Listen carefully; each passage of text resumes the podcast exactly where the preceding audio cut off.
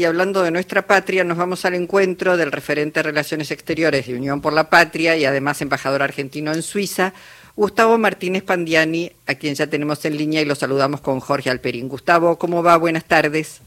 Hola Luisa, Jorge, ¿cómo están? Gusto saludarlos. Bueno, para nosotros también. Mira, nos interesaba, Gustavo, mucho escuchar tu, tu opinión, porque la verdad es que después del debate quedó palmariamente demostrado que el candidato Javier Milei tiene cero conocimiento del rol de los estados en materia de, comercio internacional, el rol de las embajadas.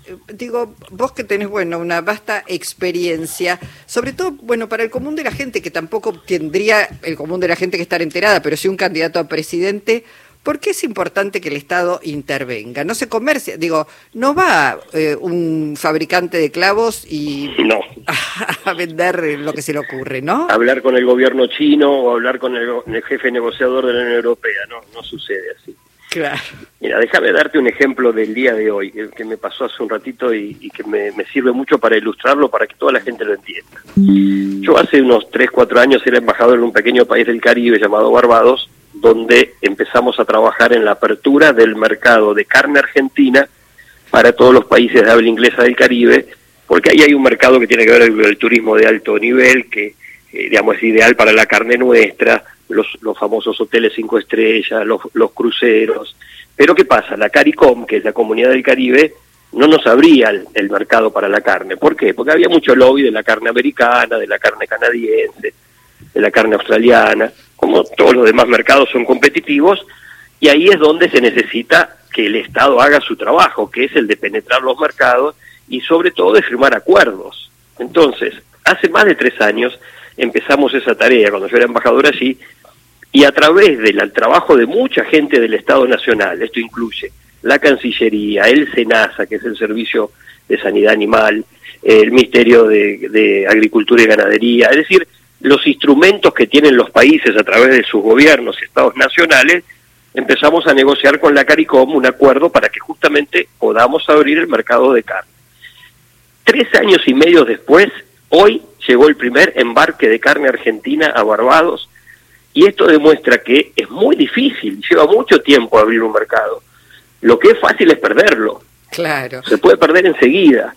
Pero después se lleva, lleva muchos años abrirlo de nuevo. Pensaba además, perdón que te interrumpo, pero eh, digo, en, en, las competencias, en las economías eh, que son parecidas, digo, las dificultades que tuvo Argentina, por ejemplo, para exportar limones a Estados Unidos que le cerraban el mercado, o digo, o no vamos cuando mi ley dice, bueno, eh, buscamos otros mercados, digo, a Estados Unidos no le vas a ir a vender lo que tenemos economías y producciones que son similares en muchos sentidos. Pero que no claro, porque pero eso es, es, desconocer terriblemente cómo manejas el comercio de tu país y sobre todo conocer muy mal la estructura.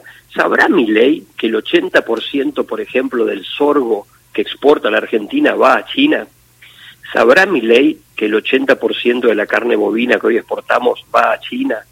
¿Sabrá mi ley que la mayoría del trigo que exportamos va a Brasil? ¿Sabrá mi ley que hay 2.000 pymes de la provincia de Buenos Aires que exportan a Brasil, ¿tendrá idea de lo que él va a tocar cuando dice va a terminar con esa relación comercial porque no le gustan los comunistas? Realmente es tan disparatado el planteo que no tiene en cuenta ninguna de las consecuencias de lo que se dice. Si Gustavo, vos cortás el vínculo comercial con Brasil, seis provincias de la Argentina pierden su primer socio comercial y las tres provincias más importantes del país, Buenos Aires, Córdoba y Santa Fe, pierden su segundo socio comercial.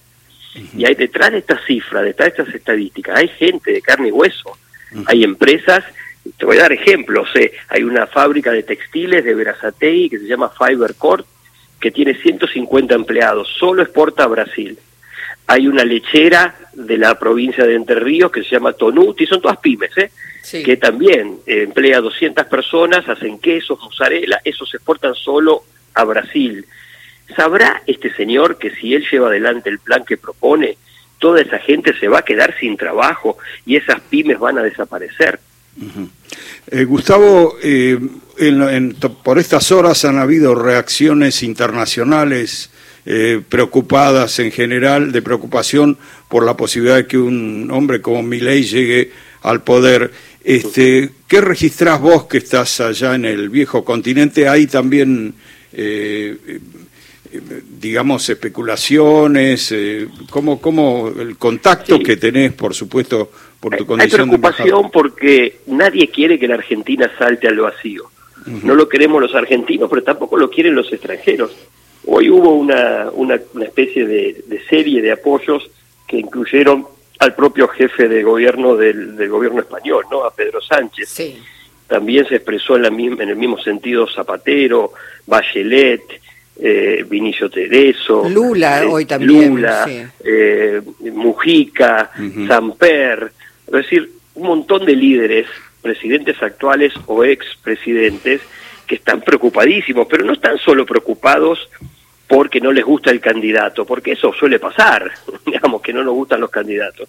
El problema es que ellos ven que el propio sistema democrático, el propio sistema armonioso de la convivencia regional puede entrar en una situación complicada.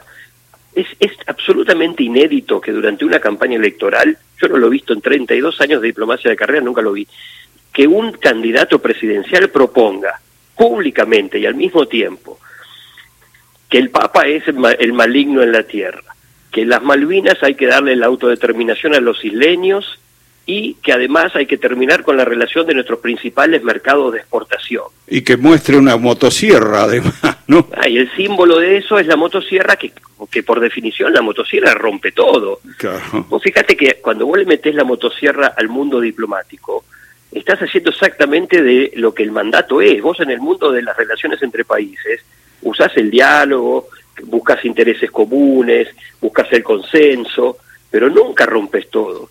Y yo entiendo, eh, ustedes creo que van a compartir conmigo, que la gente tiene muchas razones para estar enojada y para estar desilusionada y decepcionada. Pero si a eso le agregas romper todo, no solo no arreglás lo que funciona mal, sino que también rompes lo que funciona bien. Y creo que es el dilema que hoy están viendo en el mundo y por eso se preocupan tanto. Lo peor que puedes hacer cuando tenés algo que no funciona bien es romperlo más.